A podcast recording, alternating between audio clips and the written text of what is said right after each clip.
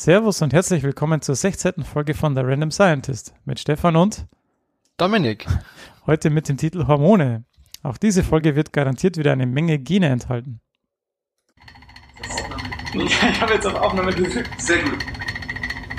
The Random Scientist Podcast.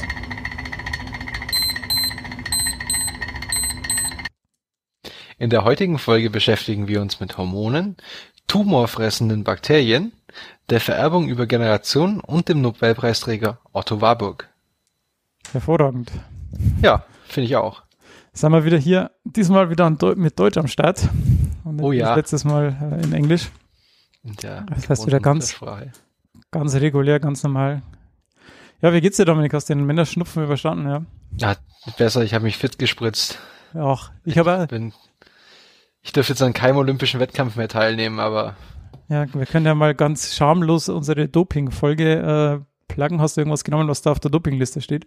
bestimmt. Ganz sicher. Also, alles legal. Also, Ja, ich habe auch nur legale Dopingmittel hier, nämlich äh, Bier. Ich habe das Sendungsbier schon aufgemacht. du hast ein Sendungsbier, ich habe nur einen Sendungskaffee. War es jetzt um die Uhrzeit? Wisst du, hast da Ja. größere Dinge vor? Nee, aber es ist ja schon neun. Und also jetzt quasi. Das sind jetzt noch keine Alcoholics-Dimensionen, meinst du? Wir haben mal wieder.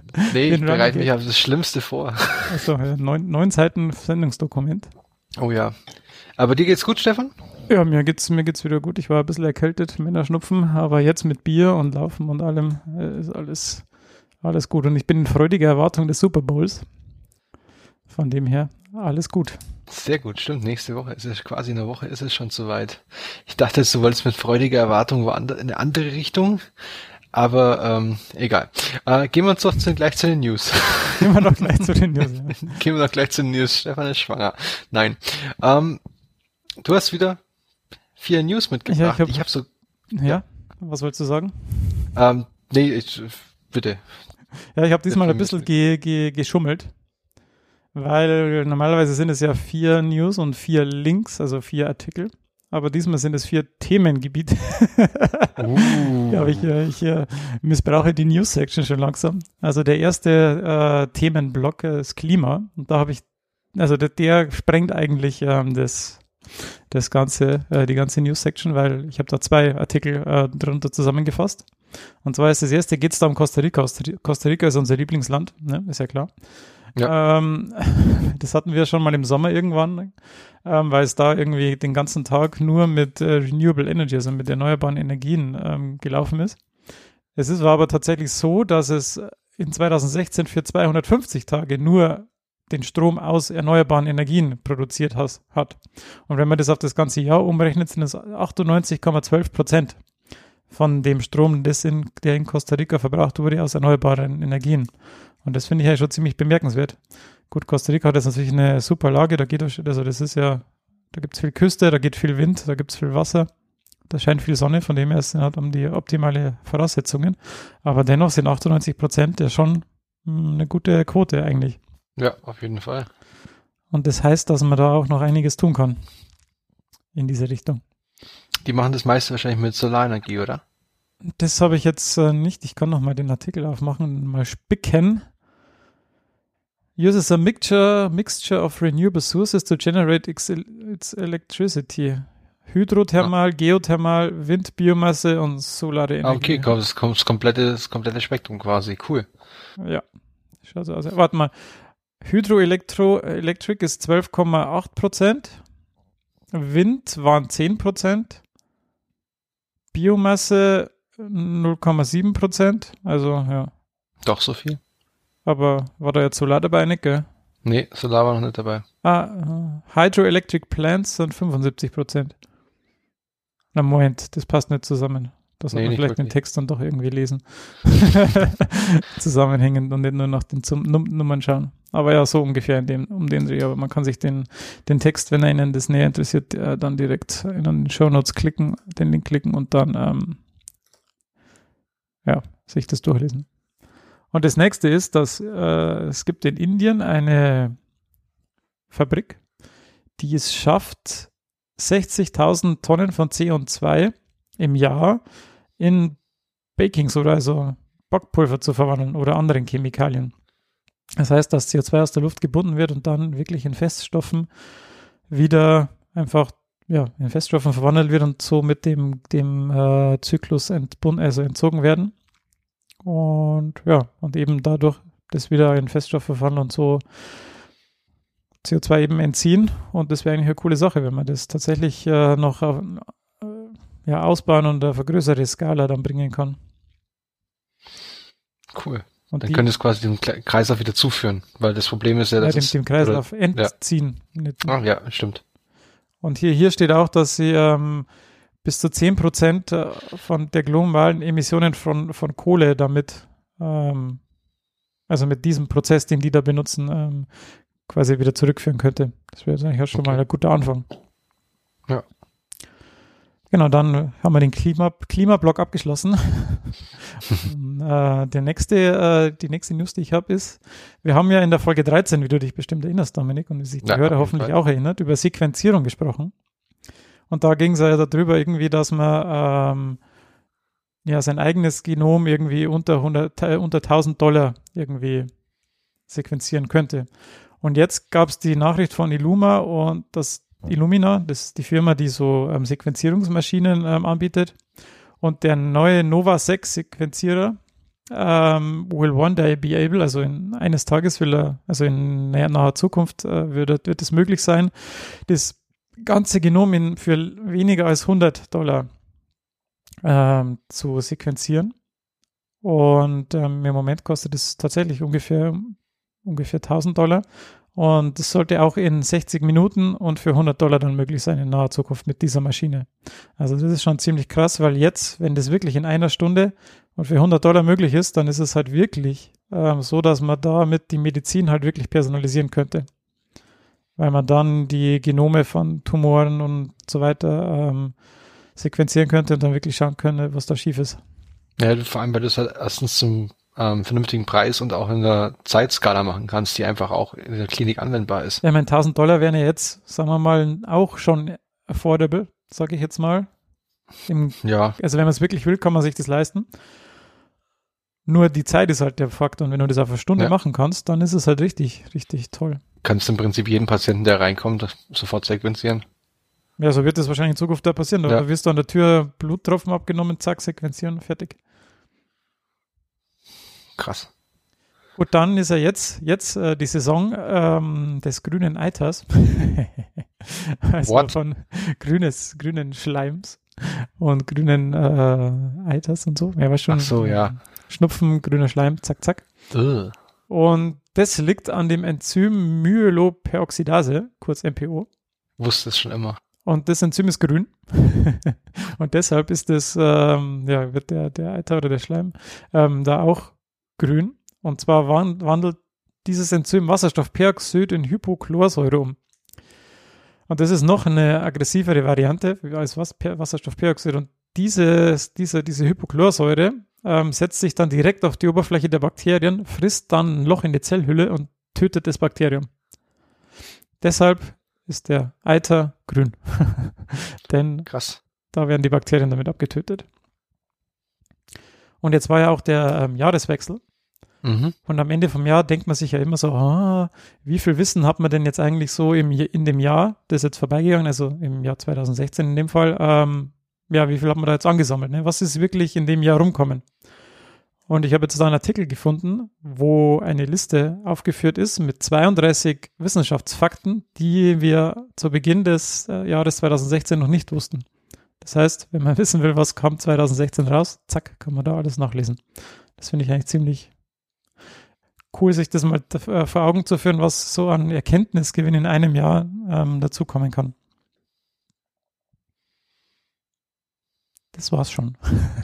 Unter anderem einer dieser Fakten ist, du, du das, das, ich habe das gerade, ich habe den Link, natürlich, das ist ein Link, da klicke ich drauf. Ähm, ich musste auch kein Passwort oder so eingeben. Ja, dass es Fakt drei ist, dass es möglich ist, für mehr als ein Jahr ohne sein Herz zu leben im Körper. Ja, das steht da. Aber da muss man wahrscheinlich den Link verfolgen und dann mal genauer nachschauen, genau. was, das, was denn das heißt. Ja, genau. Und das ist wahrscheinlich auch ein bisschen reißerisch, weil es steht zum Beispiel drunter steht, dass es auch möglich ist, ein normales Leben ohne 90 Prozent seines Gehirns zu führen. Ist die Frage, was da, was als normal Wusste ich schon definiert. ja, eben. Ah, okay. Ja, aber wir haben jetzt, also die, die News-Section wäre jetzt eigentlich zu Ende. Ja, aber ich wäre ja nicht Dominik, wenn ich, wenn ich jetzt nicht noch hier äh, noch selber noch meinen Senf dazugeben was? Du- wollen du- würde. du ja, total spontan. Tradition, oder wie? Ja, krass, Unglaublich. oder? Ja, Im neuen Jahr wird alles zurück. anders. I lean back and enjoy. Ja, ja, guckst du. Ähm, es geht bei mir, ich habe eine ähm, News gefunden im Journal The Lancet, das ist so ein, eines, eines der Medizin-Journals. Und du hattest ja auch so in der Schule oder wahrscheinlich in der Uni, ich weiß nicht, ob, äh, so Anatomievorlesung oder so ein Kindergarten, so Anat also man denkt ja schon, das ist so grundlegend, also wenn du dich daran erinnerst, es wird in der Grundschule gemacht, es wird in, im Gymnasium am Anfang wird es gemacht oder so. Immer wieder Anatomie, welche Organe man hat und alles. Da denkt man sich ja eigentlich, da ist alles bekannt, oder?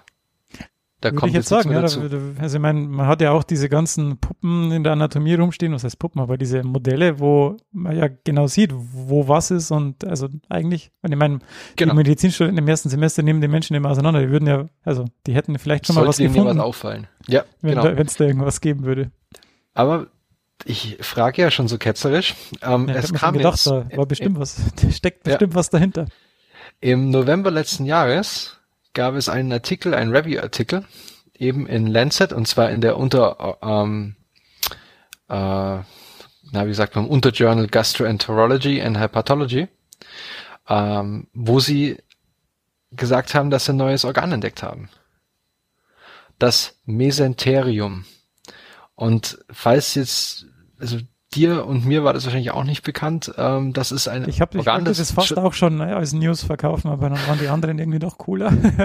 Ja, ich fand es, ich fand es halt so lustig, dass es einfach ein neues Organ gibt im Körper. Also, und wir, das ist jetzt nicht einfach plopp, es war da, sondern es war schon immer da. Die Idee, das, Das wäre auch ziemlich Geschichte- schnelle Evolution, wenn es plopp einfach da wäre. ja.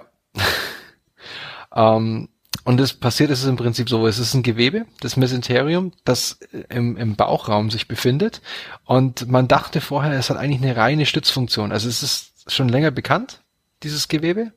Und es hängt halt so quasi daran hängen deine ganzen Innereien. Also dein, dein Darm und ähm, das ist wieder meine Kaffeemaschine, die sich ausschaltet. ähm, die muss einfach drin sein in jeder Folge. Jetzt ist vorbei. Ähm, fast. Red einfach weiter, ich glaube, das hört man gar nicht. Ja, sehr gut. Okay, also das ist quasi ein Gewebe, das sich im, im Bauchraum befindet und an dem die ganzen Gedärme quasi dranhängen. Und früher hat, wie gesagt, früher hat man gedacht, das ist rein einfach eine Stützfunktion und dass halt alles da ist, wo es hingehört. Und jetzt wurde er also auf basierend Heißt auf das, dass es anatomischen die ganzen Gewebe dann umgibt? Ja, und äh, es, die hängen halt so ein bisschen dran. Also es ist quasi, Das ist ein es ist ein Bindegewebe. Es ist ein Bindegewebe. Und da, man hat jetzt aber anatomische und histologische Untersuchungen durchgeführt und dann hat man festgestellt, dass es halt doch d- die Kriterien erfüllt, ein Organ zu sein. Und ein Organ ist halt einfach ein, ähm, eine Anzahl von Zellen oder Geweben, die zusammen eine bestimmte Strukt- Struktur ergeben und eine bestimmte Funktion erfüllen. Man kennt jetzt die Funktion noch nicht so ganz und man, vermutet, es ist eine, ist im Moment immer noch, immer noch eine Stützfunktion. Aber das ist jetzt gerade Bestandteil der Untersuchungen. Was für eine Funktion wird denn erfüllt? Und dann natürlich schreiben sie rein, oh, Krankheiten und so kann man da bestimmt ähm, damit auch äh, diagnostizieren jetzt dann demnächst oder bestimmten Krankheiten mehr auf dem Zahn fühlen, wo man vorher nicht wusste, woher sie direkt kommen. Ja, verstehe. Aber kurz und bündig, man hat ein neues Organ im Menschen, menschlichen Körper entdeckt. Ist jetzt, klingt jetzt vielleicht ein bisschen spektakulärer als es ist. Es war halt schon immer da. Man hat jetzt einfach ein Gewebe, das, ist vorher da war, charakterisiert man jetzt halt als Organ. Genau, es ist eine reine Definitionssache gewesen. Ja, Ja, sehr schön. Das war schon Nice. die News. Sehr schön. Ja, vielleicht können wir in Zukunft, das ist ja auch irgendwie das News-Section-Dings, wenn du öfter mal über was kommst, über was stolperst, was du erzählen willst, dann können wir das vielleicht auch aufteilen. Ich will da jetzt keine alleinigen Anspruch stellen auf dieses Segment. Das klang vorher noch anders. Ja, ich bin ja immer diplomatisch, weißt du. Hey, es ist, seit wann nehmen wir schon auf? Seit wie vielen Minuten? 15? Sau stark. Und wir sind über länger als vier Minuten und ich habe dich noch kein einziges Mal gedisst. Mich? Ach so. Fällt es dir auf? oh, man immer diese, diese Austeilungen hier. Ja, ja, Entschuldigung. ähm, ja, dann, ähm, also vielen Dank Dominik und Steve für die tolle News. Ja, ach ja, genau. Dominik, danke für deine News. Bitte, bitte, bitte. Ähm, jetzt gehen wir noch gleich weiter zum Thema Hormone, das du yes, vorbereitet exactly. hast. Ah, jetzt wollte ich gerade wieder in Englisch anfangen. Ähm, ja, der Punkt ist, ich wollte eigentlich Krebs machen für diese Folge, weil ich mir gedacht habe, das wäre eigentlich mal ein cooles Thema, das zu beleuchten, was da die Ursachen sind und dass das ja alles gar nicht so einfach ist, das zu heilen und warum das nicht einfach ist zu heilen. Aber während der Vorbereitung äh, ist mir dann aufgefallen, dass das alles ganz schön deprimierend ist. Deshalb mache ich jetzt Hormone, denn Hormone machen glücklich. Yay. Und äh, genau, deshalb machen wir das jetzt. Und als erstes will ich euch die Definition vorlesen, die ich in der Wikipedia gefunden habe, um einfach mal so einen Einstieg zu haben. Und zwar als Hormon wird ein biochemischer Botenstoff bezeichnet, der von speziellen Zellen produziert und abgegeben wird und an den Zellen der Erfolgsorgane spezifische Wirkungen oder Regulationsfunktionen entfaltet. Alles klar, oder? Ja, hätte ich, das habe ich jetzt nie anders behauptet. Aber genau, also die, was das impliziert ist, dass Hormone an speziellen Orten gebildet werden. Das heißt, ähm, in dem Fall ähm, werden die Hormone in speziellen Drüsen gebildet. Ähm, die wichtigste ist da zum Beispiel, eine der wichtigsten ist da zum Beispiel die Hirnanhangdrüse, die Hypophyse oder es gibt die Zirbeldrüse, die Schilddrüse, die Nebenniere. Äh, und es gibt auch die Langerhanschen Inseln in der Bauchspeicheldrüse. Die sind ganz wichtig, die sind besonders wichtig und wenn man Bauchspeicheldrüsenkrebs hat, wenn man wieder beim Krebs, dann ist das auch ganz besonders schlimm. Ähm, Charakteristisch für die hormonproduzierenden Zellen sind Enzyme, die nur in diesen Zellen vorkommen, denn Hormone sind oft, also jetzt bei den Peptidhormonen, das werden wir später noch ähm, sehen, ähm, liegen die in der Vorläuferform vor und die werden dann gespalten durch Enzyme und dann werden, sind es oft nur kleine Teile, die dann in das Blut ähm, entlassen werden und äh, dann die Wirkung haben. Ähm, die Freisetzung der Hormone ist individuell für, für jedes Hormon geregelt und es sind auch oft so Kaskaden von verschiedenen Hormonen, Hormonen, die dann auch wieder auf verschiedene ähm, Drüsen oder Organe ähm, Einfluss haben und so eben ja, sich oft drei Hormone hintereinander schalten, um dann am Ende die Wirkung ähm, zu haben. Ähm, was das impliziert oder was ich damit sagen will, ist, dass die Freisetzungsstimuli können Releasing-Hormone sein, wie ich das jetzt schon gesagt habe, in so einer Kaskade oder halt auch andere Dinge wie externe Stimuli wie Licht oder andere Dinge. Ähm, die Freisetzung von solchen Hormonen erfolgt natürlich, also sinnvollerweise in der Nähe von Blutgefäßen, dass man es schnell über den ganzen Körper verteilen kann. Ähm, diese Drüsen haben dann so kleine Fenster und auch die Blutgefäße, dass da dann die Hormone direkt abgegeben werden können. Genau, es gibt dann an den Erfolgsorganen gibt es dann auch verschiedene ähm, Strukturen, die da äh, gezielt angesprochen werden. Das sind die sogenannten Rezeptoren. Das können entweder intrazelluläre Rezeptoren sein, das sind dann die Transkriptionsfaktoren. Also das heißt, das Hormon muss dann zuerst in die Zelle rein, kann dann an den Transkriptionsfaktor binden und dann eben die Genexpression regeln. Oder es gibt ähm, die berühmten sieben Transmembran-Proteinrezeptoren, äh, ähm, das sind auch G-Protein gekoppelte Rezeptoren, die sind in der Zellmembran. Und da muss, die müssen die Hormone nicht in die Zelle, sondern das ist direkt auf der Zelle und können dann da eben Signalkaskaden in der Zelle auslösen. Ähm, in den Drüsen ist es oft so, dass die Hormone gebildet werden und dann in Vesikeln oder in Zellorganellen ähm, eben gefangen werden und dann werden die oft so schwungartig durch einen Calciumanstieg, der dann zu einer Fusion dieser Vesikeln mit Zellmembran führt. Und dann werden die oft so schwungartig ähm, in die Blutbahn abgegeben. Das ist dann auch oft so, dass wenn man jetzt irgendwie die Schilddrüse, die ist ja irgendwie hinterm Brustbein, und wenn da dann Adrenalin oder so freigesetzt wird, dann merkt man das ja auch, auch oft da in der Brust, dass da dann so ein, ja, dann merkt man es direkt, wie der Schwung eben dann freigesetzt wird. Ähm, die Regulation dieser ähm, Hormone wird dann auch über Regelkreise und negatives Feedback geregelt. Das heißt, wenn das Endhormon ausgeschüttet wird, wird oft die eigene Ausschüttung weiter oben gehemmt. Das heißt, ähm, dass nicht zu viel produziert wird, sondern es sind eben so negative Feedbacks, Feedback Loops, die ähm, dort für die Regulation eingesetzt werden. Dann will ich jetzt einfach mal anhand der chemischen Klassen durch die Hormone durchgehen. Ich habe mir da, das sind eins, zwei, drei, vier chemische Klassen und zu jedem habe ich mir so ein, ja, ein prominentes Beispiel rausgesucht. Die erste Klasse, das sind die Steroide. Das ist auch hier das erste Hormon äh, auf dem Sketch, ähm, das wir sehen.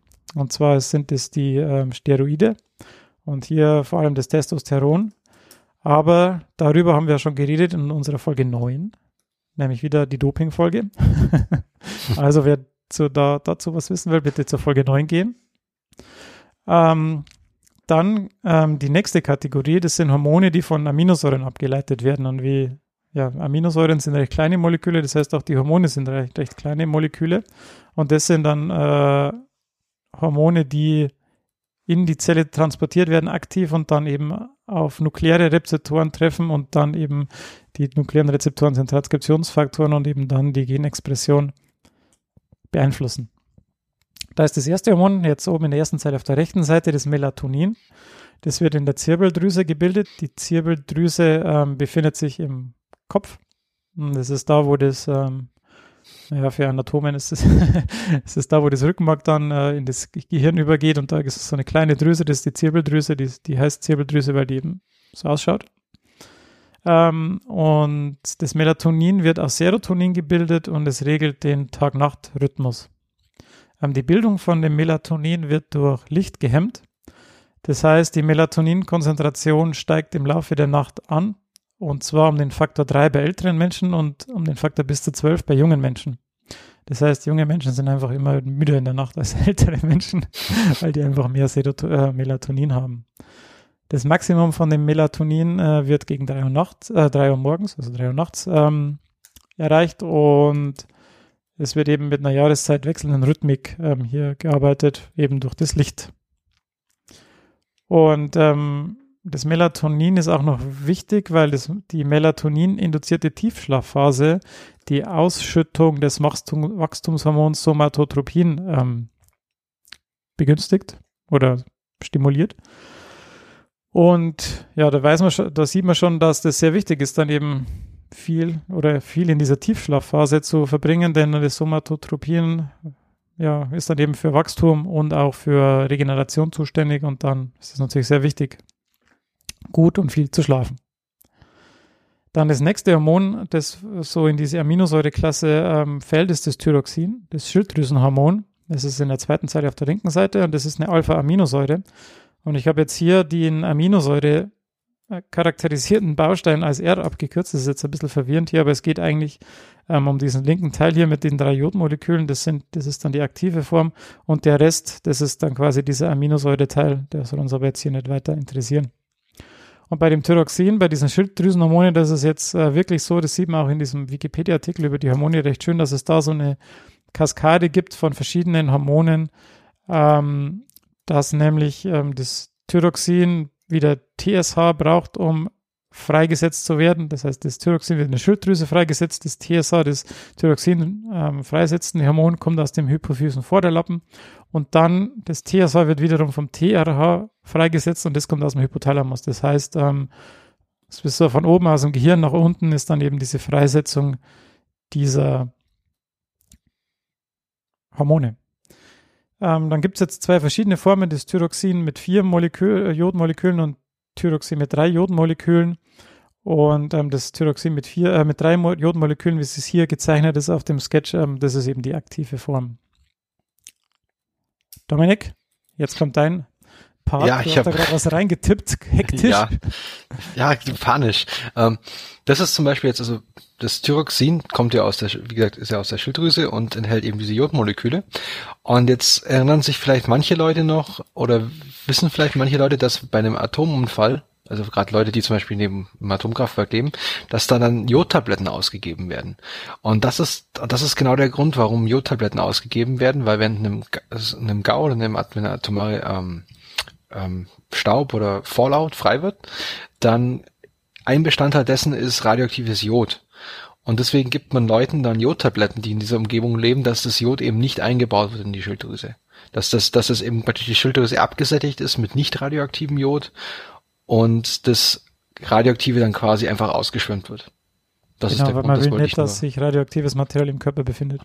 Schon, ja, schon gar nicht in irgendeiner Drüse. Genau, das war jetzt nur meine, kurz mein Einschub. Sehr gut. Ähm, was ich jetzt hier noch habe, ist, was, für was ist es eigentlich gut? und zwar ist es gut für die Regulierung von Metabolismus und Herzfrequenz. Und das, wie, wie ich vorher schon gesagt habe, das Thyroxin wird eben aktiv in die Zelle transportiert. Es wird also nicht passiv einfach das Diffundieren nicht durch, durch die Zellwand, sondern es wird aktiv durch Transport in die Zelle ähm, transportiert und dann wirkt es eben auf den Thyroid-Hormonrezeptor und das ist eben nuklearer Rezeptor und Transkriptionsfaktor. Genau. Dann die nächste Kategorie, sind wir schon schnell hier, ähm, sind Peptide bzw. Polypeptide und da wollte ich zum ersten das Vasopressin ähm, ansprechen. Das besteht aus neun Aminosäuren, das sind jetzt hier auf der rechten Seite. Eben das Cystein, Tyrosin, Phenylanalin, Glutamin, Asparaginsäure, Cystein, Prolin, Arginin, Gly Glycin. Und äh, ich habe da hier so einen blauen Strich reingemalt, weil die beiden Cysteine sind durch eine ähm, Schwefelbrücke, also eine Disulfidbrücke verbunden. Genau. Und Vasopressin ist für die Wasserresorption ähm, zuständig. Ähm, das dient eben den Organismus beim, bei der Steuerung des Wasserhaushalts. Das heißt, wenn Wassermangel im Organismus ähm, vorhanden ist, dann wird das von den Osmorezeptoren im Hypothalamus festgestellt. Und die, das führt wiederum zur Freisetzung von Vasopressin aus der Neurohypophyse. Das ist ein Teil vom Hypothalamus, wenn ich jetzt nicht falsch liege, aber wahrscheinlich tue ich das. Also aus der Neurohypophyse wird dann das Vasopressin ähm, ausgeschieden. Ähm, und ein weiterer Stimulus für die Ausschüttung von Vasopressin ist ein Volumenmangel. Äh, ähm, aber ja gut, das ist ja im Prinzip das Gleiche. Das heißt, wenn es zu wenig Blut gibt, dann führt die, der, die Ausschüttung vom Vasopressin dazu, dass im, in der Niere die Rückresorption ähm, von Wasser ähm, gesteigert wird. Das heißt, dass einfach mehr Wasser im Körper bleibt. Und das kann man auch, ähm, deshalb wird Vasopressin auch oft als ähm, Medikament verabreicht, wenn es Nierenstörungen oder so gibt. Genau, es gibt jetzt hier noch Details, aber die sind jetzt hier auch nicht so, so wichtig. Ähm, und durch diese ähm, wasserresorbierende Wirkung ähm, erhöht es auch den Blutdruck. Das heißt, wenn man niedrigen Blutdruck hat, dann gibt es es auch oft als Medikament und steigert dann den Blutdruck. Wolltest du was sagen? Nein. Nö, nö, nö. Und dann ähm, habe ich noch eins, und zwar das Oxytocin. Uh. Dominik, was fällt dir zum Oxytocin sofort ein? Äh, Beischlaf. ja, gut, das wollte ich jetzt so direkt nicht sagen, aber das ist auch oft bekannt als ich das Kuschelhormon. Ich hab, ja, ich habe jetzt nicht Sex gesagt oder so. Ja, weil sonst müssten wir uns auch als explizit markieren. ja, schon. Das jetzt blöd. Naja, auf jeden Fall ist es äh, landläufig als das Kuschelhormon bekannt. Und zwar hat es eine wichtige Rolle beim Geburtsprozess. Ähm, denn das wird, äh, das äh, löst Venen aus. Aber auch das Verhalten zwischen Mutter und Kind sowie zwischen Geschlechtspartnern oder auch ganz allgemein bei sozialen Interaktionen wird dadurch ähm, reguliert bzw. gefördert. Und es wird auch im Hypothalamus gebildet und das hat auch neun Aminosäuren und das ist sehr ähnlich zum Vasopressin. Es hat auch so eine Disulfidbrücke zwischen zwei Cysteine, wie man hier schön sehen kann auf dem Sketch. Genau, das ist jetzt so ein Enzym, da es ein Peptidhormon ist, da es dann schon größer ist, weil es kein kleines Molekül ist, sondern es sind eben es sind neun Aminosäuren, es sind schon ein bisschen größer. Das heißt, es kann immer so einfach in die Zelle rein. Das heißt, das wird jetzt an, bindet an einen sogenannten G-Protein gekoppelten Rezeptor an der Oberfläche und führt dann zu einer Auslösung, einer Signalkaskade in der Zelle. Ich glaube, zu Rezeptoren und so müssen wir dann auch mal nochmal ähm, eine Sendung drüber machen. Genau. Und jetzt wollte ich am Ende noch äh, auf den Unterschied zwischen Hormone und Neurotransmittern kommen, denn äh, solche Sachen wie Gamma-Aminobuttersäure, GABA, Dopamin, Serotonin und so, die kommen hier gar nicht vor. Aber Hormone sind eben ähm, Moleküle, die eben auf den ganzen Körper wirken. Und Neurotransmitter, das sind im Prinzip nur Moleküle, die im synaptischen Spalt wirken. Also bei, ja, wie ein Neurotransmitter schon sagt der Name, bei Weiterleitung von Signalen von Nervenzellen. Das wollte ich am Ende noch sagen. Sehr schön. Das war's. Uh. Hast du noch irgendwelche Fragen, Anmerkungen, Hormone, die um, ich ähm. vergessen habe? Insulin zum Beispiel. Ja, das stimmt. Aber das kommt ja vielleicht. Auch ein. Peptidhormon. Ja, das ist ein, Aber ist das ein Polypeptid, also sind das eine Zweiketten? das sind zwei, aber das ist das Proinsulin und das Insulin, das wird dann gespalten. Und die sind halt eigentlich aber, sind aber ein bisschen größer, oder? Ja, das sind, ja, ja, ja. Ich denke schon, dass es, dass es größer ist. Aber auf jeden Fall, das ist halt dann das, was du vorhin erz- erzählt hast, was in den, diesen ähm, Beta-Zellen, den Langerhansinseln der, Bet- der, der, der Bauchspeicheldrüse dann vorkommt und dann eben für die Zuckerregulation zuständig ist. 51 Aminosäuren. Ja, aber es ist ein Het, es ist ein Dimer. Das sind 21 plus 30. Du weißt ja, ich glaube, du darfst dann dich mit dem Insulin in der Folge beschäftigen. Ja, ist halt schon, da könntest du schon, könnte man so eine Folge zu The Thema Diabetes oder so zum Beispiel machen. ja, klingt, klingt doch gut. Wenn das von Interesse ist, dann machen wir das. Ja. Ähm, wir sind da gerne offen für Themenvorschläge. Also wenn ihr da, wenn euch da was interessiert, also Lasst, es lasst uns wissen auf Twitter, Facebook, Blog, E-Mail, wie auch immer. Genau. Gerne. Ähm, ja, dann danke für die Ladung Hormone. Zumindest haben sie jetzt, hast du es sehr strukturiert erklärt und die- die spielen jetzt zumindest nicht verrückt bei dir. Hahaha. ähm, jetzt hast du gesagt, du hast das Thema Krebs nicht vorbereiten wollen. Ähm, jetzt hätte es aber so schön zu meinem Paper gepasst, aber jetzt Wenn wir nicht doch nur einen roten Faden hätten. ja, wenn wir doch nur einen roten Faden hätten. Egal. Ähm, ich habe dir ein Paper mitgebracht. Cool. Ich freue mich. Und zwar ein Paper von der Johns Hopkins, Johns Hopkins. ja, in Baltimore. Und noch einer Biomed Valley Discoveries. Das ist eine Firma in Kansas City. Und ähm, die beschäftigen sich, wie ich schon gesagt habe, mit Krebs. Ich lese jetzt mal den Titel noch nicht vor, weil ich will ein bisschen darauf hinleiten. Ähm, was sind, also in der klassischen Tumor, also es geht um Krebs und Krebstherapie. Wir haben jetzt haben klassische Tumortherapien, das hast du vorhin schon so gra- grab, so so ähm, äh, grob angeschnitten Ja. äh, dass so eine Sequenzierung von Krebspatienten zum Beispiel wäre halt super wichtig, ähm, weil wir wissen müssten, welche Krebsart oder welche Mutationen im Krebs vorliegen. Mhm. Das heißt, dass wir auch die spezielle, die richtige Therapie anwenden können. Jetzt ist das ein Problem von Krebstherapie. Das heißt, wir müssen sehen, wir müssen wissen, welchen Tumor wir vor uns haben. Und dann muss noch das ähm, Medikament oder die Therapieform, die wir applizieren, muss unterscheiden können zwischen Freund und Feind. Das heißt, es muss, es ist ja, also eine Krebszelle exprimiert ja nichts, was nicht sowieso im Körper vorhanden ist. Das heißt, die, die, das Medikament und die Therapie muss so angreifen, dass sie gezielt die Krebszellen tötet, aber die ähm, guten Zellen quasi in Ruhe lässt. Das ist ein Problem, ist noch nicht so weitestgehend gelöst. Dann ist noch ähm, das Tumorgewebe oder die Tumorumgebung an sich, dieses sogenannte Mikro, ähm, diese Mikroumgebung vom Tumor, die hat ähm, es ist eine, so- also meistens, es gibt viele Tumore, die ähm, Botenstoffe aussenden, ähm, die dann dazu führen, dass diese Tumore mit ähm, Blutgefäßen versorgt werden. Das heißt sogenannt innerviert. Das heißt, dann kommt da genug ähm, Sauerstoff und alles mögliche hin. Das sind dann gut mit Sauerstoff versorgte Gewebe. Aber es gibt auch einen großen Teil von ähm, Tumoren, die das nicht tun. Das heißt, es ist eine hypoxische, äh, also eine hypoxische Umgebung. Das heißt, eine, eine, ein Gebiet, das mit sehr wenig Sauerstoff versorgt ist. Der nächste Effekt ist, wenn ich dir jetzt ein Medikament spritze oder du eine Pille nimmst und, da, und das sich dann über deine Blutbahn verteilt, ähm, dann kommt man nicht hin, wenn an dem Tumor keine Blutbahn vorbeigeht, wenn es nicht hat.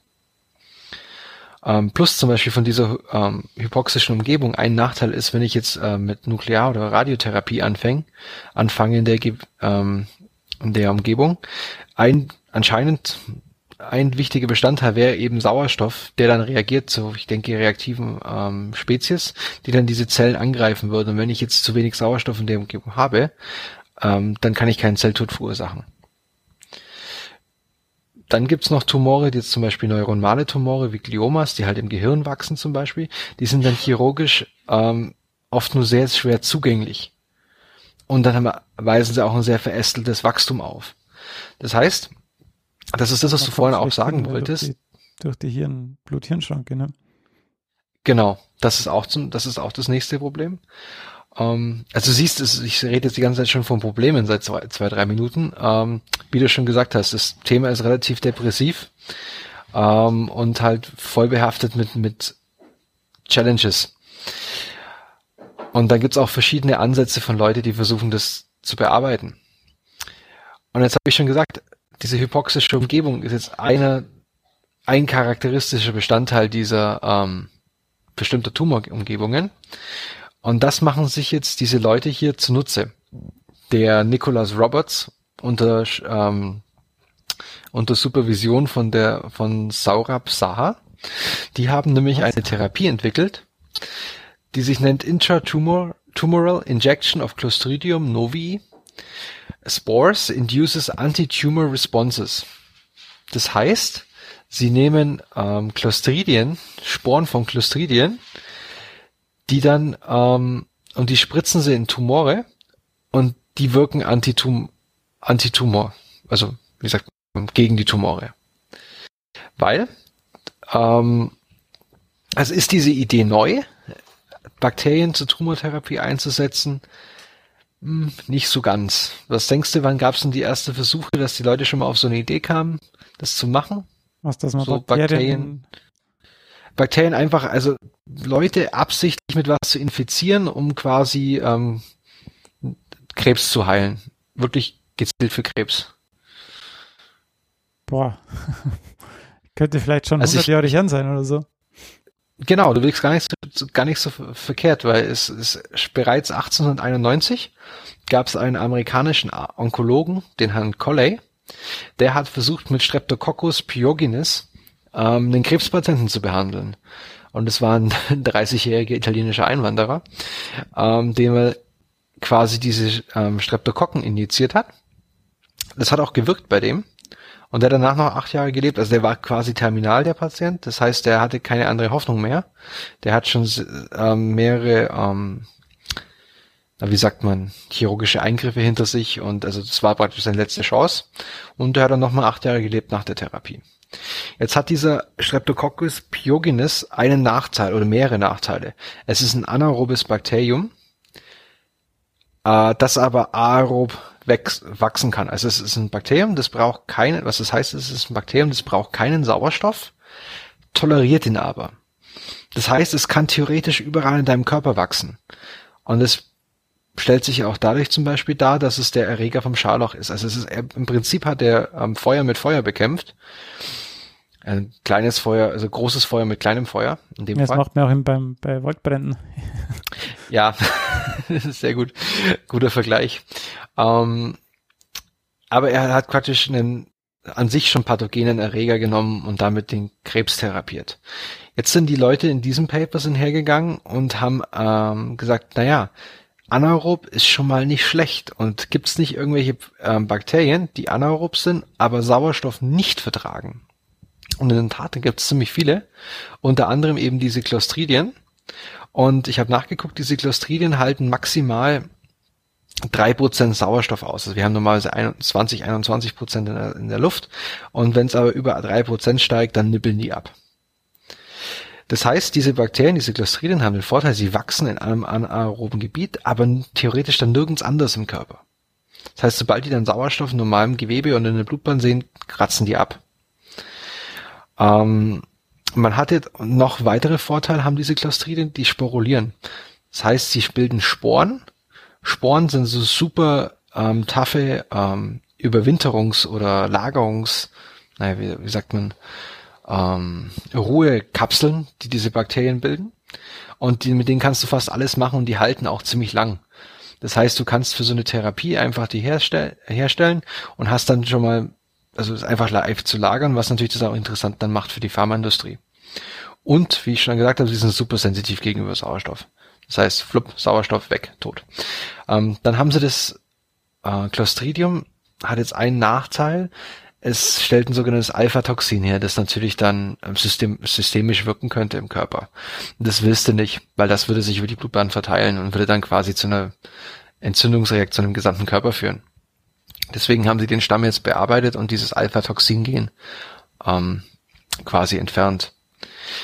Und die Idee ist es quasi, ich injiziere diese Sporen in den Tumor, ähm, direkt in den den Tumor. verlassen, äh, sterben die, weil dann die O2-Konzentration zu hoch wird.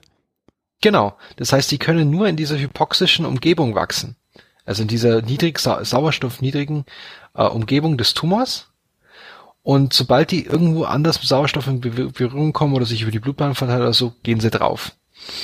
Und was die jetzt in dem Tumor machen, ist, sie lösen, sie wirken jetzt nicht aktiv gegen den Tumor, sondern es ist eher eine passive Reaktion. Sondern diese ähm, Bakterien, das werden erkannt vom ähm, angeborenen Immunsystem und das schlägt dann quasi Alarm und löst eine, eine heftige Entzündungsreaktion aus an dieser Stelle. Und im Rahmen dessen kommt es eben dann zur Eiterung und zur Nekrose von dem Gewebe und leider ist es dann genau das Tumorgewebe, das dabei draufgeht. Ah, Schade. Ja. Und das ist die Theorie oder das ist auch das, was sie gezeigt haben. Und jetzt komme ich zu ein paar Ergebnissen, die sie ich hätte noch gezeigt eine haben. Frage. Ja, bitte. Also reich, also musst du die dann direkt in den Tumor reinbringen oder reicht es einfach, die in die Blutbahn zu bringen und die bleiben dann einfach da hängen, wo sie hin sollen, weil sie nur da wachsen können?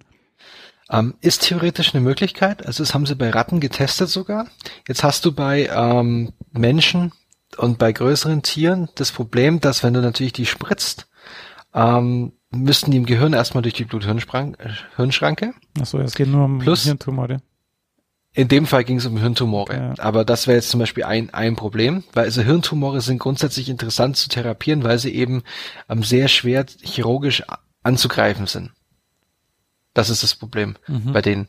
Und ähm, dann das Weitere ist noch bei so einer Systema systemischen oder so, bei, einer, bei einer intravenösen Applikation, dass ähm, die würden sich einfach krass verteilen. Also du verdünnst die einfach. Ich meine, wenn du da jetzt also so okay. Äh, in sieben Liter Blut reinhaust, dann sind die halt einfach krass verdünnt. Das heißt, die idealere Form wäre, ist schon in den Tumor das reinspritzen. Und das haben sie jetzt zum Beispiel also bei Ratten, die haben erste Versuche in Ratten gemacht, denen haben sie quasi einen, einerseits einmal ähm, einen Tumor quasi injiziert, also Zellen injiziert, die dann einen Tumor ausbilden im Gehirn. Und dann haben sie quasi bei den Ratten einmal im in, intravenös diese Sporen appliziert. Und das hat dann wirklich dazu geführt, das haben sie dann auch gezeigt, schön in, in ähm, Fluoreszenzbildern, dass die ähm, Tumore, die sie implantiert haben, wirklich nach einer Injektion von ungefähr 10.000 ähm, Sporen massiv reduziert waren nach ein paar Tagen. Und bei Ratten konntest du das jetzt machen, weil Ratten ja natürlich weniger Volumen haben. Deswegen kannst du das direkt spritzen. Na, okay. Dann sind sie eine Stufe weitergegangen zum nächstgrößeren Tier, äh, haben sich jetzt Hunde vorgenommen. Ähm, was auch ganz nett ist in dem Paper, sie haben noch gleichzeitig nachgewiesen, dass Hunde eigentlich eine ganz gute, ganz guter Modellorganismus, also Tumore bei Hunden ganz gute Modellorganismen sind oder wären, um praktisch so eine Zwischenstufe zwischen ähm, Nager und Menschen versuchen zu haben. Das haben sie nebenbei noch mitgemacht. Oder Beweise dafür gesammelt. Und sie haben 16 Hunde genommen, die eben verschiedene ähm, bösartige Tumore des Bindegewebes hatten und haben die geplant, maximal vier Injektionen der Sporenart 10.000 Sporen zu geben. Und es ist total, also wenn man sich die Überlebenskurve anschaut, ist es halt irgendwie nach über, über 50 Prozent der Hunde leben halt nach 600 Tagen noch. Und man muss wissen, es sind bösartige Tumore, die also sehr stark in, zur Blutbahn hinwachsen und dann auch metastasieren. Das heißt, sie sind sehr gefährlich und sehr aggressiv. Und da dann halt 60, 600 Tage danach die Hunde noch am Leben zu haben, ist schon echt eine starke Leistung. Und sie haben dann es auch schön mit Bildern dokumentiert.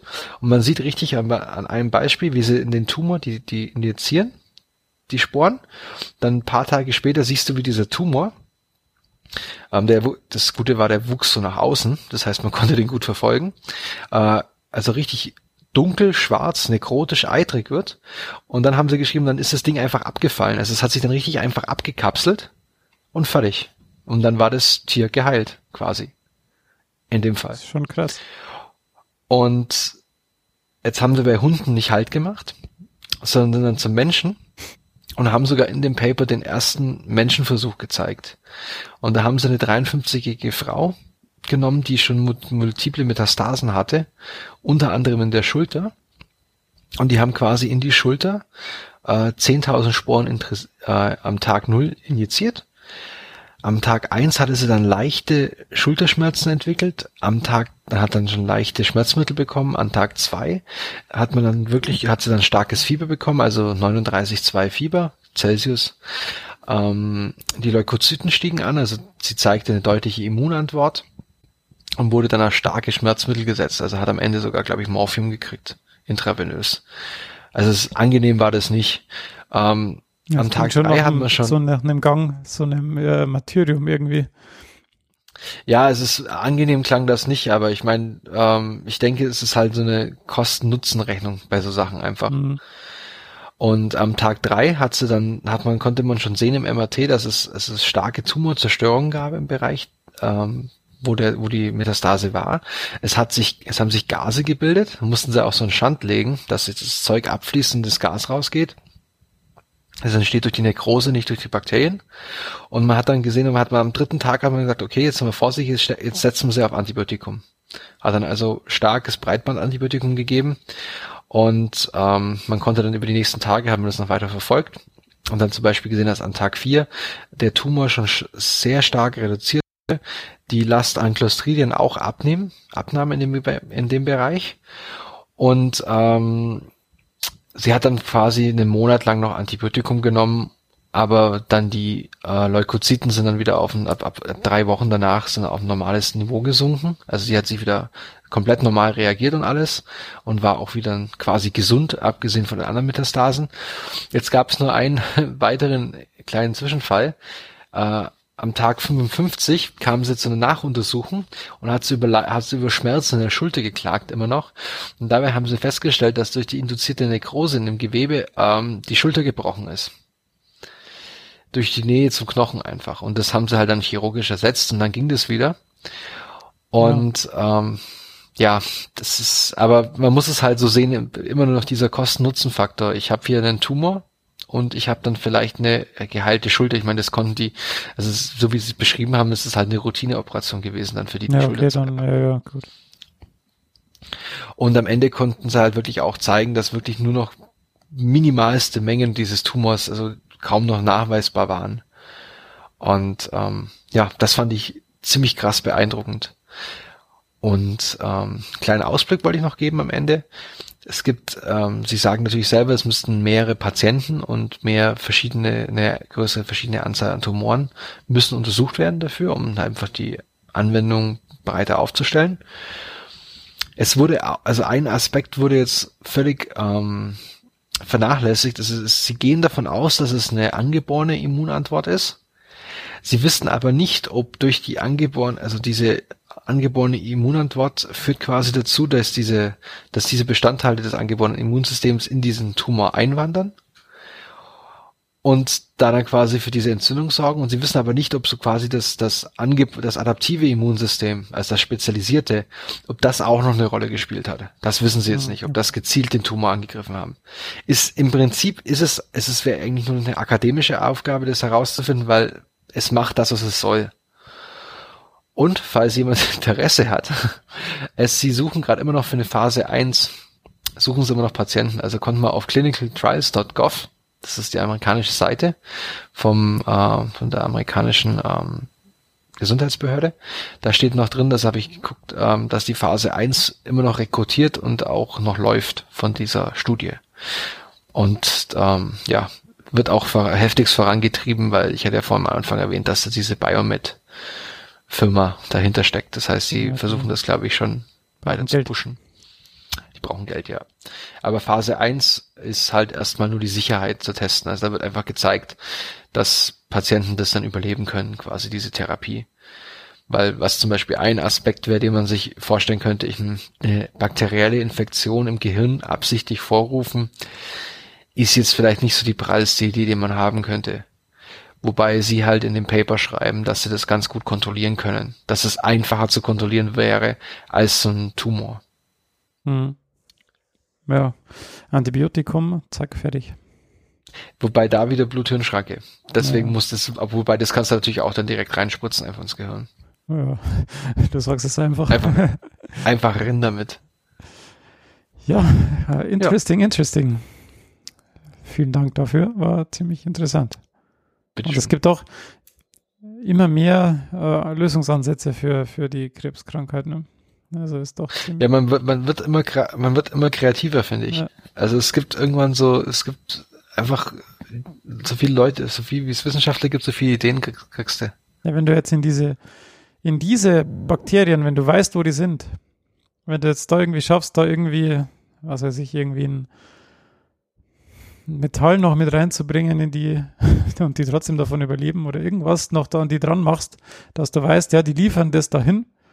Und wenn du dann irgendwie von außen ein Magnetfeld oder irgendwas anlegst, dann wird irgendwas freigesetzt, was auf jeden Fall den Tumor kaputt macht, dann wäre es ja noch, noch viel cooler eigentlich. Ähnliche Sachen haben sie schon probiert.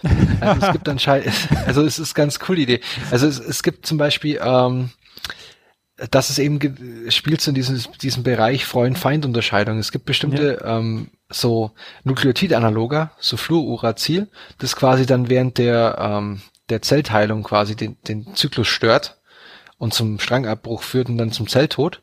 Ähm, wenn du das systemisch verabreichst, dann tötet das halt alle Zellen, die sich teilen. Ja, deshalb das sind halt zum Beispiel, aus, ne?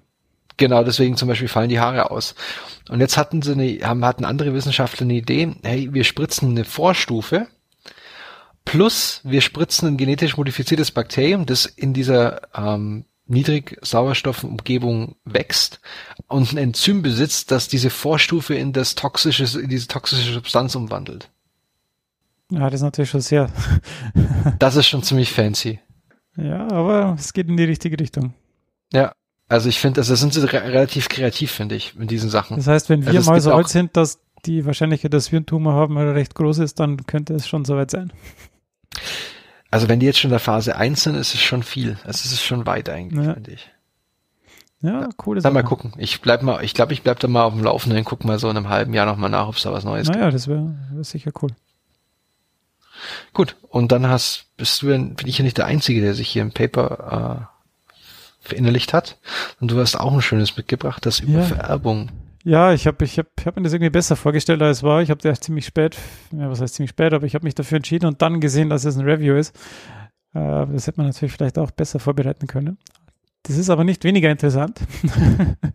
und zwar ist der Titel Models of Intergenerational and Transgenerational Transmission of Risk for Psychopathology, na, Psychopathology in Mice. So. Also Vererbung intergenerational und transgenerational und die Vererbung des Risikos für psychopathologische Veränderungen in Mäusen. Und zwar war das von Klengel, Diaz und Ressler, unter anderem von der Harvard Medical School und das ist ein Review und das äh, ist 2016 erschienen. Und wie schon gesagt haben, es geht um intergenerationale und transgenerationale Vererbung von psychischen Krankheiten, Störungen beziehungsweise das Risiko davon. Und der Titel hat jetzt schon ziemlich viele komplizierte Wörter, deshalb äh, die, will ich jetzt erstmal erklären, um was es eigentlich geht. Und zwar ähm, war das erste Wort ja intergenerational.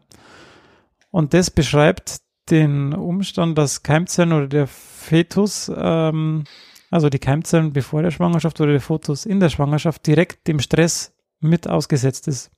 Das heißt, die Kinder beziehungsweise die Enkelgeneration ist direkt beeinflusst, je nachdem, ob es halt vor oder während der Schwangerschaft ist. Und dann äh, gibt es noch den Begriff transgenerational und das sind Effekte, die eben auf die Urenkelgeneration, die eben in der Urenkelgeneration auftreten, also die erste Generation, die nicht mehr direkt diesem Stressreis ausgesetzt war. Das heißt, ähm, was, was, was ähm, am weitesten reicht, ist, wenn der Fetus in der Mutter dem Stress ausgesetzt ist. Ich äh, werde da noch ein Beispiele nennen, denn dann sind auch die Keimzellen in dem Kind schon ausgesetzt. Das heißt, die Enkelgeneration ist schon beeinflusst. Ah, das ist, das muss man sich so vorstellen, wie diese ähm, russischen Matruschkas, diese Puppen. Ja, also, das so kann man sich das, glaube ich, dann so, dann ja, macht es genau. ein bisschen bildlicher, ja. Genau, und die Urenkelgeneration, das wäre dann die F3-Generation. Das sind quasi dann die Kinder von dem Kind, das schon in dem Fetus angelegt ist. Ist das verständlich? Na, du hast, das ist quasi das, du hast die Mutter, das, den Fötus und der Fötus hat ja die, schon die Zellen für das nächste, die nächste Generation quasi die, und dem sein Kind. genau, dem sein Kind. genau. Also dem, dem, das Kind vom Fötus seinem, seiner Keimzelle. Ja, Also- Kind vom Fetus am Kind. Genau. Genau, das ist dann quasi die Urenkelgeneration, wenn man das jetzt mal in dem Bild. Also du hast quasi die Mhm. Mutter, das hat ein Kind und das Enkelkind der Mutter ist ja schon in dem Kind angelegt, wenn das Kind im Bauch ist. Aber nur bei Frauen, oder? Nee, bei Männern auch, ja klar. Ja. Dessen Kind ist dann das Urenkel. Mhm. Und da, das sind eben die äh, Beeinflussungen, die stattfinden können, also die direkten und die indirekten, wenn man das jetzt mal so sagen will. Intergenerational wäre dann die direkte Beeinflussung und transgenerational die indirekte. Und dann gibt es noch die Möglichkeit, dass es eben Vererbung auch durch Verhalten gibt. Also wenn du jetzt, wenn jetzt du irgendwie während der Schwangerschaft hungerst, dann wird wahrscheinlich der Hunger jetzt, während du das Kind aufziehst, noch nicht direkt vorbei sein, sondern du wirst dann durch dein Verhalten auch Essen ist wertvoll, wir haben wenig. Es wird dann auch auf das Kind direkt durch dein Verhalten weitergegeben und jetzt nicht unbedingt durch genetische Faktoren. Mhm. Deswegen kann man das unter Umständen nicht immer direkt voneinander trennen. Ähm, wichtig zu wissen ist dann hier, wann eben der Stressfaktor auftritt. Denn das, das muss eben vor der Schwangerschaft oder während der Schwangerschaft ähm, auftreten, um dass es genetisch weitergegeben werden kann. Denn wenn es danach ist, dann macht es natürlich nichts mehr aus. Dann kann es nur noch durch Verhalten weitergegeben werden. Soweit klar? Mhm. Genau. Also da gibt es jetzt ein paar Beispiele, die ich ähm, hier bringen will, die Beispielstudien, die da eben geführt wurden, weil man braucht natürlich dann immer irgendwie groß angelegte Ereignisse, die dann hier eine Rolle spielen, wie irgendwie Hungerwinter, Weltkriege, 9-11 oder solche Dinge, wo man dann eben im Nachhinein feststellen kann, ach, du warst da während der Zeit schwanger, das hat einen Stress auf das Kind ausgeübt und wie ist das denn jetzt weitergegangen? Und da gab es zum Beispiel ähm, den niederländischen Hungerwinter im Zweiten Weltkrieg. Und Frauen waren eben da während der Schwangerschaft, also Frauen, die da schwanger waren, waren da eben diesem Hungerstress ausgesetzt. Und eben die Folgegeneration, das konnte man in der Studie klar sehen, dass die Folgegeneration, die dem Hunger direkt ausgesetzt waren, also Frauen und deren Kinder, die dann entweder schon angelegt waren, also F1 und F2-Generation, also Kinder und Enkel, äh, Kinder und Enkelgeneration, da wurden, die waren beeinflusst und es wurden eben Unterschiede in, Meth im Methylierungsstatus der DNA festgestellt. Also es war wirklich auf molekularer Ebene, konnte man da eben Veränderungen dann auch noch in den Kindern und Enkeln feststellen. Und die Urenkel sind jetzt noch nicht so weit. Wahrscheinlich. Ähm, und dann gibt es jetzt verschiedene Kategorien, eben Einflüsse der Umgebung direkt nach der Geburt auf die Biologie zukünftiger Generationen. Ähm, es ist eben hier so, dass die Fürsorge der Mutter, also körperlicher Kontakt, Kuscheln, Oxytocin und so, wichtig ist für die Entwicklung und auch die Stressbewältigung der Kinder und dann eben der folgenden Generationen. Und hier ist eben der Glucocorticoid-Rezeptor und der Hippocampus wichtig. Also die ganze Hormonkaskade, die da angeschlossen ist, ist da wichtig. Soll jetzt nur am Rande erwähnt werden. Und ähm, Studien eben zeigen hier den Einfluss von mütterlicher Fürsorge auf den Status der DNA DNA-Methylierung. Und das ähm, passiert eben auf an CPG-Dinukleotiden, also es sind eben diese Orte, an denen diese DNA-Methylierung vor allem stattfindet. Und das findet eben genau an den Startstellen, also an den Promotoren von den Glucocorticoid-Rezeptoren statt, was eben zu einer re reduzierten Expression von diesen Rezeptoren führt. Und da sieht man eben genau, dass dann auch eben solche Signalkaskaden da beeinflusst werden können. Ähm, und hier sieht man gut, dass man, dass sich eben das Verhalten von der Oma gegenüber der Mutter, weil die vielleicht, als die Mutter klein war, weniger Fürsorge bekommen hat, direkt auf das Enkelkind auswirken kann. Und dass das auch dann eben genetisch sein kann. Es kann natürlich nicht nur genetisch sein, es gibt, es gab nämlich dann auch Experimente mit Pflegemäusekindern, also das waren auch Studien in Mäusen und die haben eben dann auch solche Effekte gezeigt. Das heißt, es, es ist wieder genau das, was ich vorher gesagt habe, dass es nicht nur genetisch sein kann, sondern eben auch durch das Verhalten übertragen werden kann, was ja auch ziemlich logisch ist, wenn, wenn das, ähm, ja, wenn man das Verhalten eben weitergibt. Dann gibt es ähm, den Einfluss der Umgebung, wenn, also in utero, also wenn der, das Kind im Bauch ist und schon in der Entwicklung ist, auf die Biologie der zukünftigen Generationen. Zum Beispiel, wenn die Mutter während der Schwangerschaft depressiv ist, dann ist auch das Risiko für das Kind höher, dass es depressiv werden kann. Und hier, wie ich vorher das schon erwähnt habe, habe mir Mutter untersucht, die während 9-11 schwanger waren. Ähm, und die, da haben eben auch gezeigt, dass es wieder so einen Einfluss auf die Hypothalamusachse gibt, also Hormone, die im Hypothalamus gebildet werden, die dann, die werden dann eben beeinflusst, da wird die Expression dann verändert. Und dasselbe kann man auch mit äh, Holocaust-Erfahrungen zeigen. Also Frauen, die in KZs ähm, schwanger waren und dann überlebt haben, da kommt man dann das ähnliche Dinge ähm, sehen. Wobei es halt da auch ähm, schwierig ist dann zu sagen, wenn das Kind dann geboren wurde und das dann von der Mutter den Stress über Verhalten mitgekriegt hat, ob es dann eben am Verhalten liegt oder eben an genetischen Dinge, Dingen. Und ähm, hier ist es also wichtig äh, zu sagen, dass äh, wenn diese Veränderungen während der Schwangerschaft passieren, sollte man solchen Stress unbedingt vermeiden. Wobei man halt auch nicht genau weiß, ob das dann wirklich der alleinige Auslöser dafür ist. Genau. Dann gibt es noch Einfluss der Umgebung vor der Zeugung, das heißt auf die Keimzellen in einem selbst, die dann zu dem Kind führen. Ähm, zum Beispiel hat man gezeigt, dass wenn Männer vor der Zeugung eine Ernährung mit viel Fett hatten, dann gab es eben auch große Auswirkungen auf die Kindergeneration, also auf die F1-Generation, zum Beispiel auf die Physiologie der Bauchspeicheldrüse oder auf die Sensitivität gegenüber Insulin und auf die Glukosetoleranz. Genau.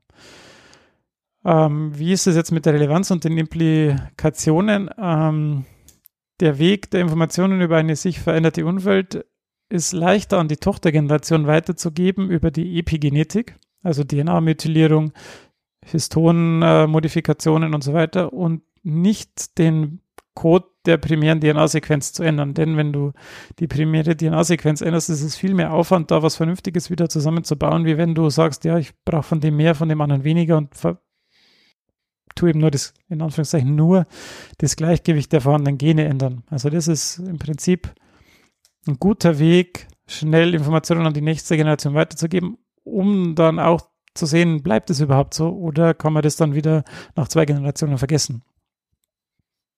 Okay, weil was genau, weil, weil es quasi ein, du kannst schnell reagieren, aber genau. du kannst auch wieder schnell gegenreagieren. Ja, genau. Und auf diese beiden äh, Mechanismen wollte ich jetzt nur kurz eingehen. Es gibt, gibt eben die DNA-Methylierung. Das heißt, die DNA-Basen werden chemisch mit einer Methylgruppe versehen. Das macht äh, DNMT1, heißt das Enzym DNA-Methyltransferase äh, 1. Und normalerweise wird die Methylierung während der Entwicklung der Keimzellen einmal komplett gelöscht und dann wieder neu gemacht. Das heißt, da ist dann so ein Reset-Mechanismus eigentlich, der dazu führt, dass sowas eigentlich nicht passiert. Aber es hat sich gezeigt, dass es eben trotzdem wieder Ausnahmen gibt, wie bei allem. Und dass es halt bestimmte Bereiche im Genom gibt, die da Resistenz sind gegen solche Erasing-Mechanismen. Und dann gibt es eben das zweite, das sind Histonmodifikationen. Histone sind die Proteine, auf denen die DNA aufgewickelt wird, um dass sie stabil wird und dass auch die äh, Regulation der Zugänglichkeit über solche äh, Histonmodifikationen gemacht wird. Aber Histone werden in Spermien zum Beispiel durch Protamine ersetzt. Das sind äh, Proteine, die nicht so viel Platz brauchen und die auch im Prinzip nochmal eine Kompaktierung äh, stattfinden, dass eben mehr, also dass die Spermien nicht so viel Platz brauchen insgesamt. Und da ist dann auch weniger Einfluss möglich, weil da einfach, wie gesagt, der Histoncode wieder also gelöscht wird und dann wieder neu geschrieben wird nachher. Und dann kommt die ganze Information von den Histonmodifikationen im Prinzip von der Mutter. Genau. Das sind so die Dinge, die ich äh, sagen wollte. Das heißt, ähm, es gibt wirklich, äh, ja, eigentlich hatte ich gedacht, es wird noch mehr darauf eingegangen, wie von Oma nach Enkelkind die Information weiterfließt und wie da noch mehr ähm, darauf eingegangen wird, wie das sein kann. Aber man hat jetzt an den Beispielen schon gesehen, dass wirklich der Informationsfluss halt wirklich über drei Generationen von der Oma bis zum Enkelkind wirklich da ähm, aufrechterhalten wird. Und wenn es der Oma irgendwann mal vor, bevor die Mutter auf die Welt kam oder während die Mutter auf die Welt kam, schlecht ging, dass sich das dann halt wirklich durch die ganze Familie ziehen kann. Durch solche Mechanismen. Mhm. Ich, haben Sie, sind die da auch irgendwie drauf eingegangen zwischen dem Unterschied zwischen, ähm, also du hast jetzt am Schluss nochmal die Spermien erwähnt, aber zwischen Männern und Frauen, weil das Problem bei Männern und Frauen ist ja, das oder die Situation ist jetzt die, dass die, dass die Keimbahnzellen quasi von Frauen schon fertig gereift sind. Also die, die müssen ja praktisch nur den Eisprung haben und die sind ja komplett fertig, wohingegen Männer ja ständig nachproduzieren. Ist richtig, nein, da, da habe ich jetzt äh, nichts drüber gelesen. Die haben halt nur noch nur Micro-RNA und Non-Coding RNAs in Spermien noch behandelt, aber das habe ich jetzt mal außen vor gelassen. Mhm. Aber da habe ich jetzt so direkt nichts drüber gelesen, nein. Weil, weil es wäre ja interessant, wenn du sagst, mit dieser fetthaltigen Ernährung, und das deutet ja eigentlich schon darauf hin, dass quasi, sagen wir mal, über, wenn ich jetzt einen veränderten, Le Le mehrere veränderte Lebenswandel in meinem Leben habe, dann müsste ich Spermien mit unterschiedlichen Methylierungsmustern produzieren, oder? Sehe ich das richtig? Das ist eine sehr gute Frage, ob das, also inwiefern das dann von den, also da gibt es ja verschiedene Arten und verschiedene Stadien der Stammzellen, soweit ich weiß. Das ist aber jetzt sehr dünnes Eis Mhm. und Halbwissen. Und dann muss man halt gucken, wann die gemacht werden und inwiefern sich dann die Methylierung dann nochmal ändert nach diesem Stadium. Mhm. Stadium. Weil wenn du jetzt sagst, Aber du ich habe eine Stammzelle und die wird dann immer neu angezapft für neue Stammzellen und dann wird aus einer Mhm. Stammzelle dann quasi der ganze Pathway befüllt, dann könnte es natürlich sein, dass du quasi nur in der Zeit, wo die dann alle gemacht werden, ich meine, keine Ahnung, wie lange überlebt so ein Spermium von in dir, kommt wahrscheinlich auf deine sexuelle Aktivität an. Mhm. Also dann hast du alle natürlich drei sagen- Tage hast du einen Samenerguss, dass es ausgeleert wird. Gewollt oder ungewollt. Und ja, und wenn du jetzt sagst, alles, dass quasi alle Umwelteinflüsse, die du in dieser Zeit hast, dann übertragen werden, das wäre natürlich schon ziemlich. Ich meine jetzt, ja, ich meine jetzt halt nicht innerhalb von ein paar Tagen, aber halt, wenn du wirklich so einen Lebenswandel hast, wenn du jetzt einfach zehn Jahre lang dich nur von McDonalds ernährst oder fünf, sagen wir mal fünf und danach auf einmal Veganer wirst, ob sich das, ob sich das wirklich auswirkt, weil das wäre ja eigentlich eine coole Möglichkeit der Evolution und, oder der Fortpflanzung, schnell, wirklich unglaublich schnell auf so eine ähm, Veränderung zu reagieren. Ja, ich meine, das mit das Beispiel mit 9-11, das war ja so, dass der, das Event an sich ja schon relativ punktuell war. Mhm. Gut, Aber war ja auch wieder bei Schwangeren. Also, ja, stimmt, Ja. das ist eigentlich das Interessante. Das ist ja passiert eigentlich, während die, die Zellen schon gebildet waren. ja, das ist jetzt, wie gesagt, alles sehr, sehr Ja, alles gefährliches Halbwissen, weil, weil wie das alles genau mit dieser Entwicklung der Keimzellen und der Keimbahnzellen ist, das müsste ich mir nochmal genauer anschauen. Aber was ich auf jeden Fall davon mitnehme, ist, ähm, dass die Epigenetik doch wirklich eine immens krasse Rolle spielt, bei, auch bei Ver das Verhalten beeinflussen kann. Ja, und es gibt Auch ja auch epigenetische Tumore. Also es ist ja, also es gibt ja, es, äh, man, ist, man ist erst am Anfang um das alles. Die Genregulation, da, da zählt ja DNA-Methylierung, Histonmodifikationen, ähm, Nukleosomen, Positionierung und Remodeling. Wo sind die Mhm. Nukleosomen wann? Wann ist welche, welcher Bereich der DNA zugänglich für was? Das sind ja alles Dinge, die, die da erst noch in Krankheiten, wenn, wenn da zum Beispiel bei einer, bei Malaria spielt das ja auch eine ganz große Rolle, wann da die Positionierung der Nukleosomen wo ist. Und also das ist alles ziemlich interessant. Auf jeden Fall. Und dann vielen Dank mal, dass du dich durch dieses Review gekämpft hast. Ja, kein Problem. Und du hast mir jetzt gerade schon die Stichwörter gegeben. Du hast Tumore und ganz am Anfang gesagt. Und es gibt keine bessere Überleitung zu unserem heutigen ähm, Nobelpreisträger, dem Herrn Otto Warburg, der nämlich ein, eine bedeutende Theorie im Bereich der Tumorforschung geleistet oder entwickelt hat. Und damit würde ich jetzt auch gleich einsteigen. Ja, bitte. Go ahead. Nobelpreisträger. Yeah. Der Herr Otto Heinrich Warburg wurde 1883 in Freiburg im Breisgau gegründet, äh, gegründet, Gegründet. geboren, ge gegründet. Äh, da auch jetzt gleich mal schöne Grüße an die Alcoholics, die aus Freiburg sind. Ähm, und lebte bis 1970, also er wurde relativ alt, der junge Mann. Ähm, er erhielt 1931 den Nobelpreis für Physiologie und Medizin für die Entdeckung der Natur und der Funktion des Atmungsferments. Darauf werde ich dann gleich noch eingehen. Sein Vater war der Physiker Emil Warburg. Er machte in Berlin 1901 Abitur, hatte nach Naturwissenschaften in Freiburg mit dem Schw- Freiburg und Berlin, glaube ich, studiert mit dem Schwerpunkt Chemie. Ähm, danach war ihm noch langweilig und hat sich gedacht, gut, dann machen wir halt noch Medizin. Hat 1905 dann auch angefangen, Medizin zu studieren in Berlin, München und im schönen Heidelberg. Äh, hat dann 1906 in Berlin den Dr. Phil erhalten und 1911 den Dr. Med, ebenfalls in Heidelberg. Hat dann auch noch in, in Heidelberg im Fach Physiologie habilitiert, also war dann damit Professor oder halt Hochschullehrer. 1914 bis 1918 hat er dann so ein bisschen was anderes gemacht, war im Ersten Weltkrieg voll tätig und zwar als Ulan. Das sind Ulane, das kennst du bestimmt. Das ist Ja, leichte, ja, Kaval leichte Kavallerie. nee, Ulan, nicht WLAN, oh Gott. Oh, warum habe ich den nicht gesehen? Das ist eigentlich mein, äh, egal. Ja, der lag auf- Ähm, also es ist, der, der lag echt auf der Straße oder quasi in der Luft. Ähm, okay. Ulan ist dann, wenn die, wenn die E-Mails mit den Pferden gebracht werden. Ähm, also wie gesagt, leichte Kavallerie, also leichte Okay. Bewaffnung. Da war er tätig. Ähm, danach ist er dann ans, wie so viele unserer Nobelpreisträger, ans Kaiser Wilhelm Institut für Biologie nach Berlin und war auch Mitbegründer und danach Direktor des ähm, Kaiser Wilhelm, Instituts für Zellphysiologie, ebenfalls in Berlin. Ähm, er erhielt dann eben 1931 den Nobelpreis ähm, für das Atmungsferment. Und das Atmungsferment, wenn man da den Link klickt, dann kommt man beim Zytochrom C raus.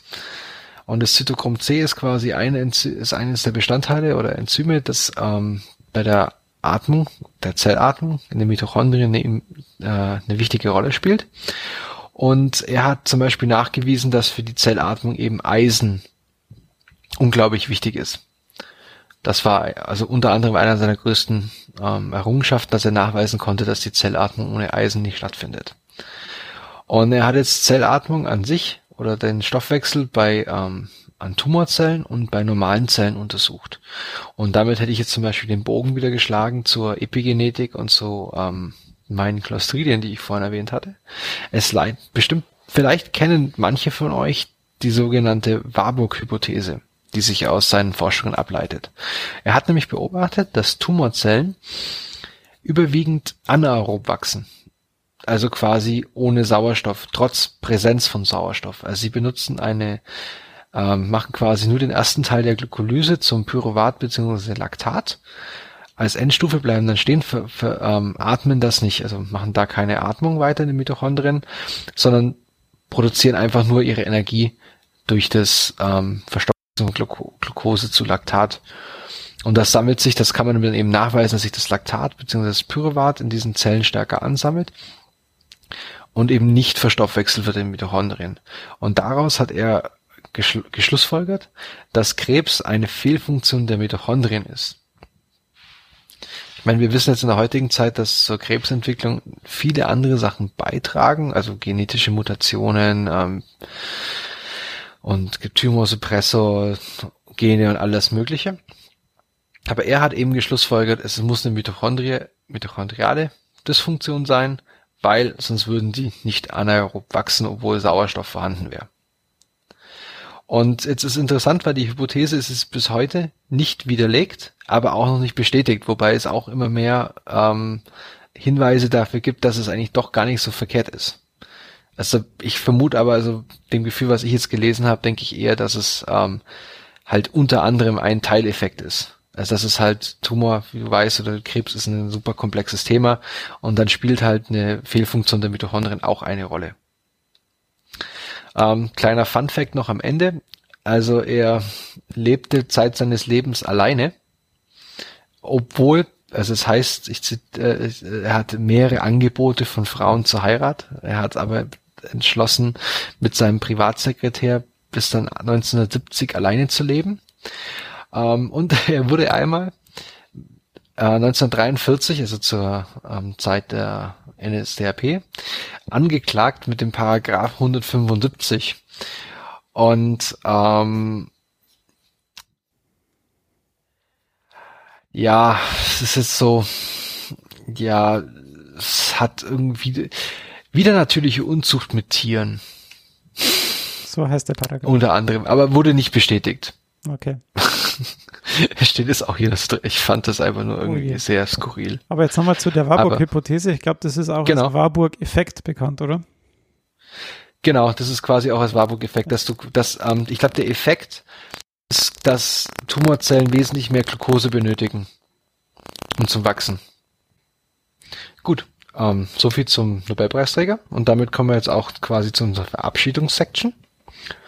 Und ähm, ja, ich wollte als allererstes euch fragen, also nicht den Stefan, sondern die unsere Zuhörer, wie euch denn unsere englische Internet äh, Interviewfolge gefallen hat. Also zwei Fragen eigentlich. Hat euch das Format gefallen? Also diese sogenannte Mixzone, ähm, wo wir beide jeweils einen Interviewpartner gef gefunden haben und uns mit ihm unterhalten haben und dann, ob das mit dem Englisch okay war. Also ob wir, ob das ein Problem ist, wenn wir jetzt demnächst mal wieder auf Englisch machen oder ob wir doch eher darauf fokussieren sollten, dass wir weiter auf, Deu dass wir sowas dann auf Deutsch aufnehmen.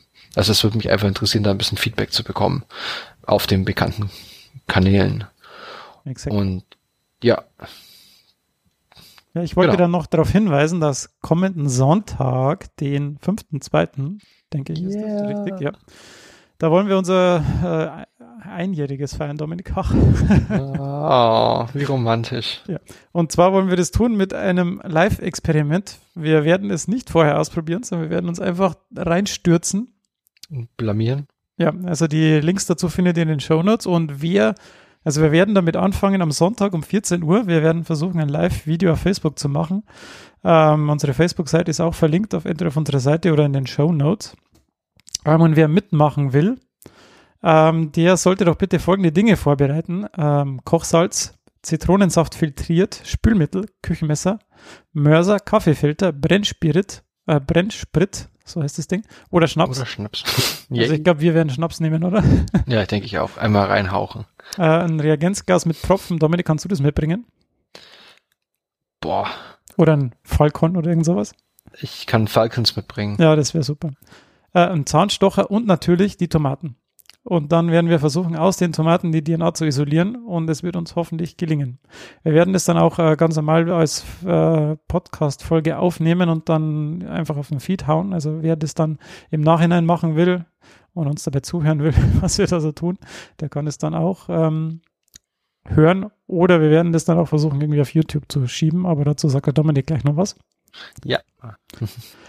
Ja, dann wollte ich noch darauf hinweisen, dass wir jetzt auch unterstützt werden können. Ähm, und zwar in unserer Links- und Feeds-Section gibt es da einen Link zu einem Amazon Affiliate-Link. Das heißt, wenn ihr bei Amazon einkauft und vorher den Affiliate-Link klickt, dann drückt Amazon an uns was ab. Für euch kostet das nicht mehr. Also wenn ihr irgendwas einkauft, einmal da durchklicken, dann fällt für uns was ab. Das wäre super. Und kostet nicht mehr für euch. Genau.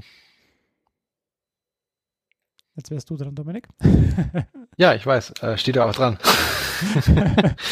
ähm, genau, und dann das Übliche. Ähm, wenn euch gefällt, was ihr hört, empfehlt uns gerne weiter. Äh, folgt uns auf Twitter, liked uns auf Facebook und ganz neu, ha, keine Kosten und Mühen gescheut. Wir werden jetzt nicht nur in, in dem, auf dem Feed unsere Folgen ver, ähm, veröffentlichen, sondern auch jedes Mal zeitgleich auf YouTube als Video. Weil ich habe gehört, es gibt manche Leute, die hören sehen Podcasts gerne auf YouTube. Und ähm, keine Angst, da wird auch der Sketch mit eingebaut zu, an die richtige Stelle. Das heißt, wir sind jetzt auch auf dem YouTube, wenn ihr da unter The Random Scientist, ähm, wenn ihr das sucht unter YouTube oder hier in den Show Notes den Link anklickt, dann kommt ihr da auf unserer YouTube-Seite raus. Und ja, wir freuen uns immer über Kommentare auf unserem Blog, therandomscientist.de oder natürlich am, am, meisten, ein bisschen mehr sogar als auf über Kommentare auf dem Blog freuen wir uns über Rezessionen auf iTunes, weil die helfen uns nicht nur, dass wir uns gut fühlen von unserem Ego her, wenn ihr uns immer fünf Sterne gibt, sondern die erhöhen auch die Sichtbarkeit. Das heißt, ihr könnt quasi uns damit indirekt weiterempfehlen anderen Leuten. Weil je mehr Kommentare, je mehr gute Sterne, desto weiter oben sind wir im Ranking und so. Jetzt in Zeiten des Dschungelcamps, je mehr Sterne, desto besser. Genau, und wir müssen keine Käfer dafür essen. Ja, ähm, ja und dann würde ich gerne Podcast-Grüße loswerden. Und zwar an die, an den Daniel und an den Richard. Das sind zwei ähm, Historiker, die machen den Zeitsprung-Podcast und zwar Geschichten aus der Geschichte. Dürft ihr gerne mal bei den beiden reinhören, machen das sehr, sehr cool, sehr, sehr nett, schön erzählt. das Coole, was ich so. gelernt habe, ist, dass also erstens neben den vielen coolen Geschichten, also das sind echt coole Geschichten, aber über Diamanten, über warum Frauen jetzt Diamantringe zu der Verlobung geschenkt kriegen und so. Das ist echt äh, ja. Äh, interessante Geschichten. Aber ich habe auch gelernt, dass der Daniel auch aus Regensburg ist oder da schon gewohnt hat oder studiert hat. Deshalb Grüße. Dass Regensburg nicht neben Würzburg liegt. ja, es kommt auf die Dimension drauf an, auf den, ja, auf den Maßstab. Ja, nee, aber da empfehlen wir gerne weiter die Kollegen. Ist sehr, sehr cool zum Anhören und ein bisschen was anderes als diese ganze Biochemie ständig. Exactly. ja. Und dann zum Schluss noch ein Zitat, und zwar ein ganz berühmtes von Mr. Spock aus Star Trek. Live long and prosper.